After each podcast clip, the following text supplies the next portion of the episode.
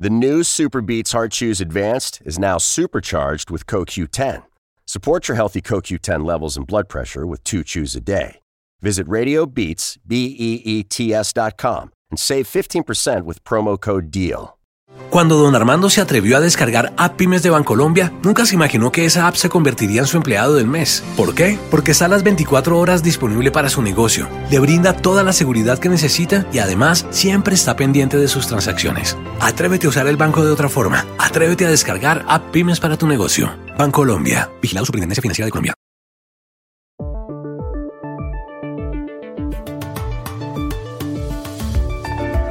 A 24 días para las elecciones presidenciales del 3 de noviembre en Estados Unidos, nadie tiene claro si habrá un segundo debate entre el presidente republicano Donald Trump y el ex vicepresidente demócrata Joe Biden. Trump rechaza uno virtual, Biden no del todo. Ese formato, sin embargo, ya se ha ensayado. ¿Cómo están las cosas? Louise Gluck, una poetisa neoyorquina, es la nueva Premio Nobel de Literatura. Hablamos con Manuel Borrás, que ha editado toda su obra en español y nos cuenta la historia de esta mujer hasta ahora no muy conocida. ¿Quiere comprar una bicicleta? Casi no hay. La escasez es mundial. La causa, la alta demanda por la pandemia. Tenemos datos, especialmente de Estados Unidos, y hablamos con Ismael Flores, un mexicano que tiene una bicicletería en Queens, Nueva York. Hola, bienvenidos a El Washington Post. Soy Juan Carlos Iragorri, desde Madrid. Soy Dori Toribio, desde Washington, D.C. Soy Jorge Espinosa, desde Bogotá. Es viernes 9 de octubre y esto es todo lo que usted debería saber hoy.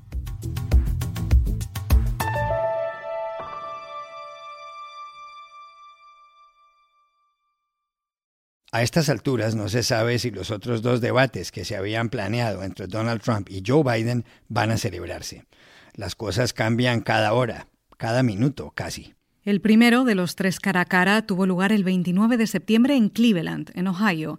El segundo está previsto para el 15 de octubre en Miami y el tercero una semana más tarde en Nashville.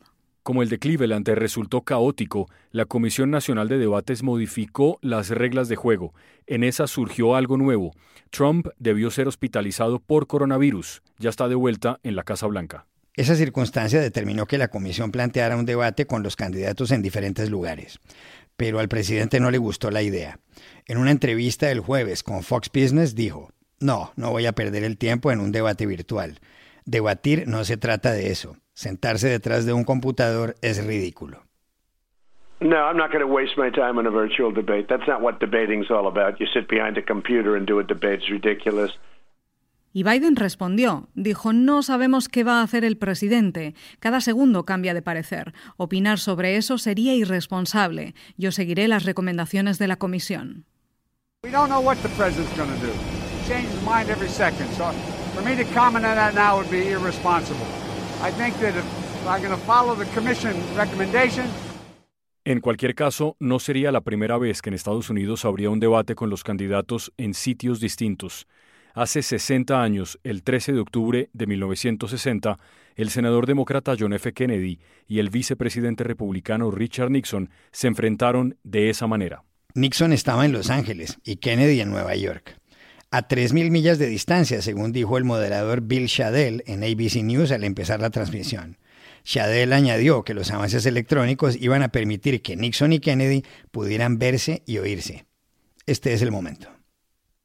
Unlike the first two programs, however, the two candidates will not be sharing the same platform.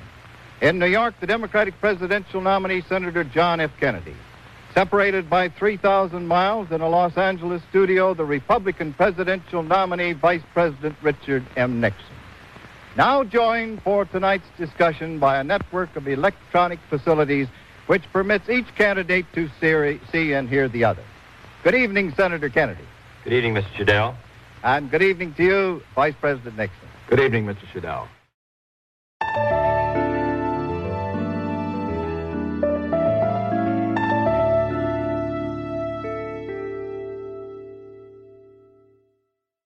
Louise Gluck, una poeta nacida en Nueva York hace 77 años, descendiente de judíos rusos y húngaros, fue escogida ayer por la Academia Sueca como la Premio Nobel de Literatura. Según la academia que hizo el anuncio en Estocolmo, Glick merece el galardón por su voz inconfundiblemente poética, que con una belleza austera convierte en universal la existencia individual. Louis Gluck empezó a escribir poesía cuando tenía cinco años. Sus padres le leían por las noches textos de la mitología griega. Más adelante sufrió anorexia. Luego estudió en el Sarah Lawrence College y en la Universidad de Columbia en Nueva York. Con ella son cuatro las mujeres honradas con el Nobel de Literatura en los últimos diez años. Las otras han sido la polaca Olga Tokarczuk, la bielorrusa Svetlana Alexievich y la canadiense Alice Monroe. La poesía de Gluck, según los críticos, trata esencialmente de la soledad, la traición y la muerte. El editor Manuel Borrás ha publicado desde hace varios años la obra de Luis Glick en español. Lo ha hecho en la editorial Pretextos. Lo llamamos a Valencia, que es la ciudad de Dori, en España. Luis Glick era eh, una escritora, por cierto, poco leída. Eh, nosotros publicamos un libro y publicamos otro libro y no pasaba eh, de vender 200 ejemplares en todo el ámbito de nuestra lengua que se dice pronto, que somos más de 500 millones de hispanoparlantes. Eh, de ahí que, claro, mm, su, su, su, distinción me haya sorprendido porque es verdad que Luis Gluck es una autora muy reconocida en su país, ha tenido desde el Pulitzer y otros premios eh, muy, muy distinguidos. Eh, pero yo te diría que ni siquiera es tan conocida en el ámbito, en el vasto ámbito anglosajón. En Inglaterra mm, no sé hasta qué punto eh, se lee a Louise Gluck. Además, es una mujer que por su idiosincrasia eh, intimista, porque ella además es una mujer que no le gusta nada las alaracas de la sociedad literaria, pues esto ha, permanecido apartada de los cenáculos. Eso hace más sorprendente también este premio. Eh, ojalá el premio Nobel empiece a caracterizarse por distinguir a personas eh, no por la espectacularidad de sus vidas, sino por la intensidad de sus, de sus obras. Manuel Borrás contó asimismo que alguna vez compró en Nueva York todos los libros de Louis Gluck, que le gustaron mucho y que hizo de inmediato las gestiones para traducirlos. Fue entonces cuando se enteró de un detalle curioso. Eh, después me enteré mm, por eh, testimonio de Mark Strand, el gran poeta norteamericano, ya muerto, que eh, Luis había visto la edición que habíamos hecho de Mark y en su casa sobre una mesa y cuando vio el libro dijo, ¡ay, qué hermosa edición! ¿Qué, habrá que hacer en brom, embromado, embromada? ¿Qué habrá que hacer para tener un libro así de bonito? Y entonces Mark le dijo, pues nada, escribe a mis editores pretextos o en su defecto a su editor, eh, Manuel Borrás, y estoy seguro que no va a ser indiferente a tu poesía. Bueno, os cuento la anécdota porque creo que verdaderamente es sustantiva. Y de ahí a publicar siete libros, pues hubo un, solo paso. Eh, empezamos por el Iris Salvaje, eh, seguimos publicando Ararat, eh, después Averno, Vitanova, Praderas, y hasta el último libro suyo fue publicado en Estados Unidos en 2017, si no me equivoco, eh, Una vida de pueblo.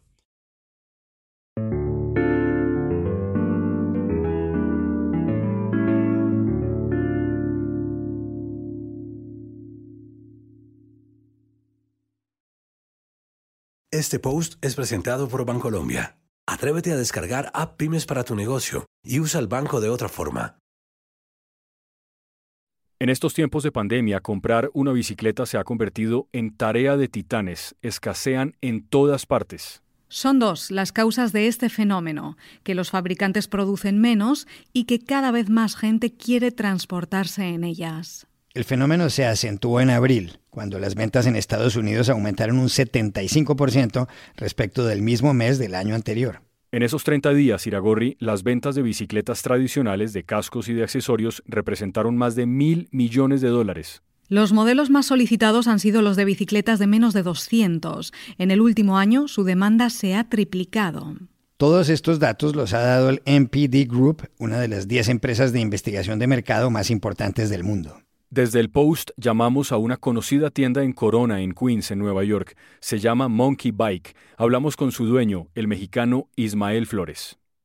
Cuando empezó la pandemia, pues todo estaba eh, como cerrado, pero cuando la gente empezó a andar este a ir para querer ir a sus trabajos, empezaron este a, solicitar bicicletas porque no querían tomar el transporte público, tanto como trenes, como autobuses, todo eso quedó como em, em, como una segunda opción y ah, tomaron la decisión de andar en bicicletas para el trabajo entonces se vino una demanda así como que grande de bicicletas y pues fue por eso yo creo que se, se escasearon. Entonces, pues la gente, digamos, si nosotros eh, vendíamos que son unas 10 bicicletas a la semana, eh, estaban demandando o solicitando como unas 25 y pues nosotros tal vez teníamos cinco, a veces cuatro, digamos así, y pues a veces no teníamos que ofrecer porque no, no había, las compañías no, tampoco tenían. Entonces, pues sí estuvo un poquito este, eh, difícil la situación. Ah, ahorita apenas está empezando como que a, ver un poco de bicicletas, pero igual todavía no, no se encuentra así como como una gran variedad, como, como si fueran tiempos normales, ¿no? Eso es lo que, lo que ha pasado y pues ahorita eh, esperemos que, todo esto se regularice y, y pues seguir adelante.